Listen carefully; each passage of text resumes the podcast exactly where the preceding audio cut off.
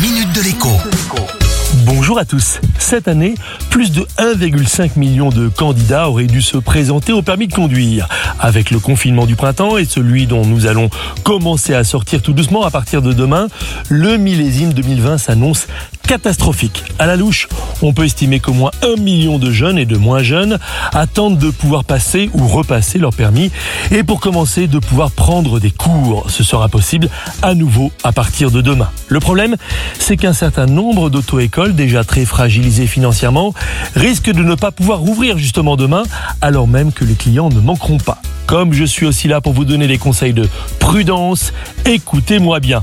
Si vous êtes déjà inscrit dans une auto-école et avez déjà payé toutes les leçons dans le cadre d'un forfait, dépêchez-vous de reprogrammer des heures de conduite. Si vous aviez convenu d'un règlement en plusieurs fois, faites le point avec le patron de l'auto-école. Le but est d'arriver à payer au fur et à mesure que vous consommez des heures. Enfin, si vous n'êtes pas encore inscrit, réfléchissez à régler les heures de conduite à l'unité et non au forfait, même si c'est un peu plus cher au bout du compte.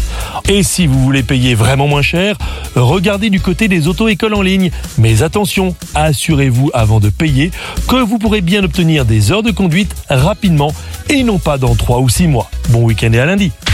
La minute de l'écho avec Jean-Baptiste Giraud sur radioscoop.com et application mobile Radioscoop.